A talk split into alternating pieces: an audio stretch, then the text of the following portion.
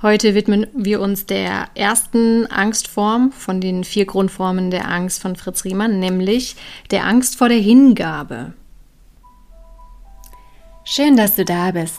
Mein Name ist Hanna Christina Pantke und ich zeige dir in diesem Podcast die Gefährlichkeit des so unsichtbaren und nicht greifbaren seelischen Missbrauchs. Aber noch viel wichtiger, ich zeige dir Schritte daraus und wie du dir ein glückliches und harmonisches Leben erschaffen kannst. Lass uns loslegen. Dein Podcast für dein Seelenheil.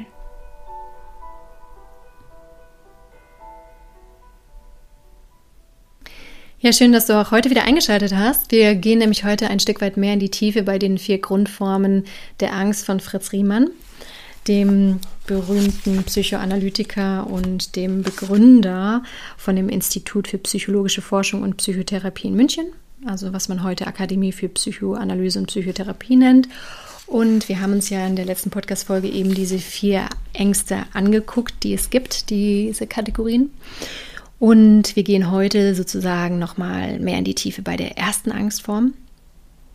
Vorneweg möchte ich aber nochmal alle vier aufzählen und auch noch ein bisschen detaillierter aufschlüsseln. Ne? Und die erste Kategorie ist ja die Angst vor der Selbsthingabe. Und das wird nämlich als Ich-Verlust und Abhängigkeit erlebt. Die zweite Angstform ist die Angst vor der Selbstwerdung als Ungeborgenheit und Isolierung erlebt. Die dritte Angstform ist die Angst vor der Wandlung und es wird erlebt als Vergänglichkeit und Unsicherheit. Und die letzte Angstform, das ist die Angst vor der Notwendigkeit. Und das wird erlebt als Endgültigkeit und Unfreiheit. Und wir widmen uns heute der ersten, nämlich der Angst vor der Selbsthingabe. Also was so als Ich-Verlust und Abhängigkeit erlebt wird und wo dann Fritz Riemann sagt, das ist dann so ganz typisch für eine ähm, schizoide Persönlichkeit. Und mir ist da jetzt wichtig, den Fokus auf Folgendes zu lenken. Wie erlebt man sich oder wie wird man denn, wenn man zum Beispiel Angst vor der Hingabe hat und deswegen eben die Hingabeseite vermeidet und vorwiegend die Selbstbewahrung zu leben versucht? Ne? Das ist ja eigentlich die Frage, die dann dahinter steht.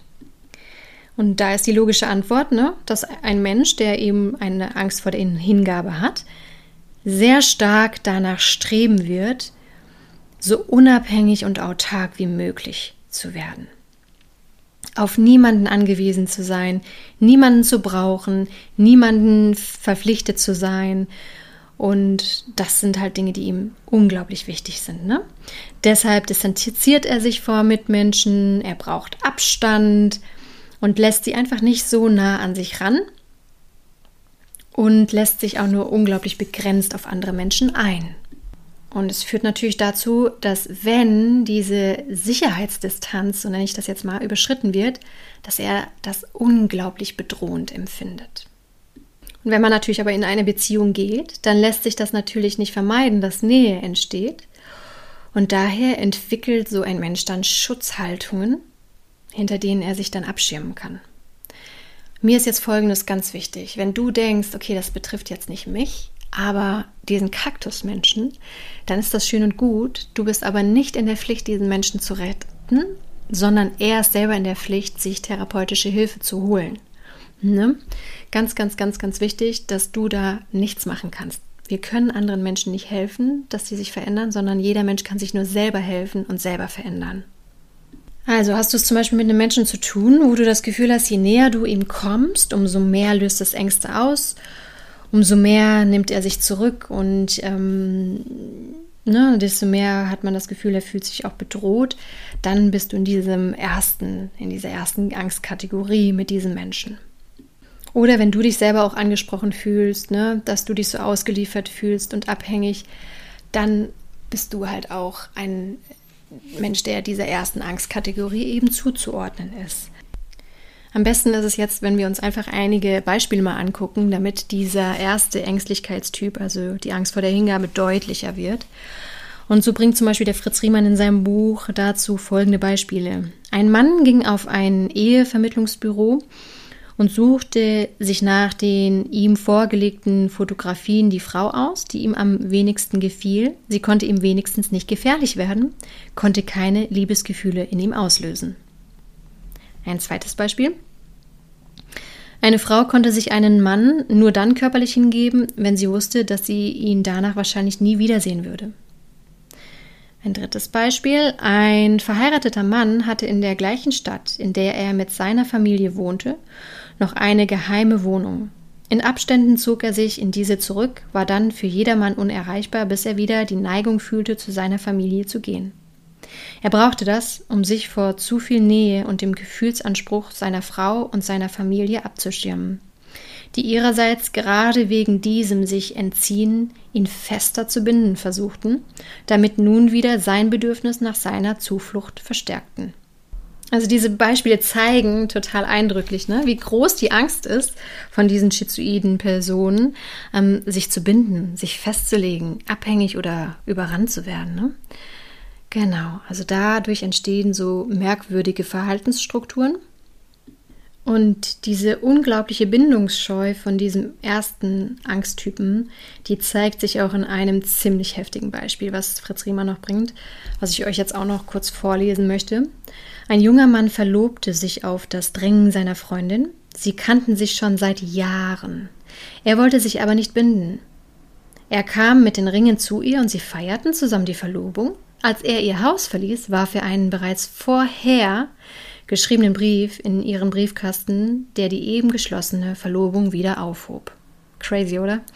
Genau. Und diese Beispiele zeigen euch ein Stück weit, ne, was so diese typische erste Angstkategorie ausmacht, diese Angst vor der Hingabe. Und ihr habt ja gesehen, dass da teilweise so wie so eine Abspaltung der Sexualität um, vom Gefühlsleben stattfindet. Und das dann dazu führt, dass das auch teilweise triebhaft isoliert ausgelebt wird. Ne? Also dass dann der Partner sozusagen wie zu einem Sexualobjekt degradiert wird. Und ähm, ja, nur noch so ein funktioneller Vorgang dann ist. Ähm, ich kann euch da auch noch ein paar, eine ganz wichtige Passage vorlesen, die ich da noch sehr wichtig finde. Ne? Das ist dann zum Beispiel, er kennt dann kein zärtliches Vorspiel, keine Erotik, sondern geht unbekümmert um die Bedürfnisse des Partners direkt auf sein Ziel los. Zärtlichkeit artet leicht darin aus, dem Partner weh zu tun, in hartem Zugriff oder sonstigem Zufügen von Schmerzen. Dahinter kann unbewusst der Wunsch nach einer spürbaren Reaktion des Partners stehen. Weiterhin besteht die Neigung, den Partner nach der erreichten Befriedigung baldmöglichst wieder loszuwerden. Und ganz schwierig und heftig wird es dann halt, wenn dieser schizoide Persönlichkeitstyp diese schroffe Ambivalenz ne, zwischen dem Liebes- und dem Hassgefühl eben dann am Partner austrägt. Also dann sozusagen aggressiv dem Partner gegenüber wird, weil das kann dann wirklich dazu führen, ähm, dass es auf der einen Seite zu seelischem Missbrauch führt und bis hin zum Sadismus gesteigert wird. Also je nachdem, was du da erlebt hast, kann es halt sein, dass du da jetzt wieder erkennst, dass dein Partner zum Beispiel diesem ersten Typ vielleicht zuzuordnen ist, also dieser Kaktusmensch, nichtsdestotrotz nochmal bitte dieser unglaublich wichtige, nachdrückliche, eindringliche Hinweis, du bist nicht für andere Menschen verantwortlich, außer für dein Kind, bis es 18 ist. Du bist nicht für einen Kaktusmenschen verantwortlich, für seine Heilung, für seine Aufarbeitung, ihm da irgendwelche blinden Flecken aufzuzeigen, sondern dein, deine einzige Verantwortung ist, ähm, dich selbst zu schützen vor solchen Menschen, die eben so eine Angststörung entwickelt haben und es nicht auf die leichte Schulter zu nehmen, es nicht zu leugnen, es nicht herunterzuspielen und zu bagatellisieren. Ja, also das war heute dieser erste Angsttypus und ich finde auch ein sehr gravierender Angsttyp, der eben wirklich zu, ja, wie soll ich sagen, wenn der sehr stark ausgelebt wird, auch zu sehr fatalen Folgen führt, nämlich zu seelischem Missbrauch bis hin auch wirklich zu körperlichem Missbrauch. Und an dieser Stelle möchte ich noch mal eine Passage vorlesen zum Schluss, die das wirklich eindrücklich beschreibt. Ist die Gefühlskälte noch weiter fortgeschritten, steigert sie sich ins Extreme und Krankhafte. kann die Grenze zu Vergewaltigungen bis zum Lustmord schmal sein. Vor allem, wenn auf den Partner unverarbeitete Hassgefühle und Rachehaltungen unbewusst projiziert, also übertragen werden, wie die Psychoanalyse es nennt, die ursprünglich den ehemaligen Bezugspersonen der Kindheit gegolten haben. Eine nicht in das Persönlichkeit ganze integrierte, abgespaltene Triebseite ist indessen immer gefährlich. Kommt dazu die weitgehende Unfähigkeit, sich in den Partner einzufühlen und die Gefühlsverkümmerung, sind alle Triebverbrechen denkbar. Ja, und Fritz Riemann ähm, schreibt eben dieser Persönlichkeitsstruktur auch extreme Eifersucht zu, ne, bis hin zu Eifersuchtswahn, weil er insgeheim eben weiß, wie unliebenswert er sich verhält. Ne? Und er dadurch halt eigentlich weiß, dass er sehr viele Rivalen wittern muss, weil er ja selber einfach ein sehr schlechter Liebhaber ist. Ne? Und dazu schreibt er zum Beispiel, die Motivierung, ne, die kann dann eben so aussehen, wenn es schon nicht möglich scheint, dass ich geliebt werden kann, zerstöre ich lieber selbst, was ich doch nicht halten kann. Dann bin ich wenigstens der Handelnde und nicht nur der Erleidende. Und was auch noch ein wichtiger Absatz ist, ist ähm, folgendes. Bewusst wird die Hingabeangst von schizoiden Menschen meist nur als Bindungsangst erlebt. Ne? Nicht als Hingabeangst, sondern als Bindungsangst. Die Sehnsucht nach Hingabe, die ja auch zu unserem Wesen gehört, staut sich durch die Unterdrückung auf und verstärkt die Angst, sodass Hingabe dann nur noch als völliges sich ausliefern, als Ich-Aufgabe und verschlungen werden vom Du vorgestellt werden kann.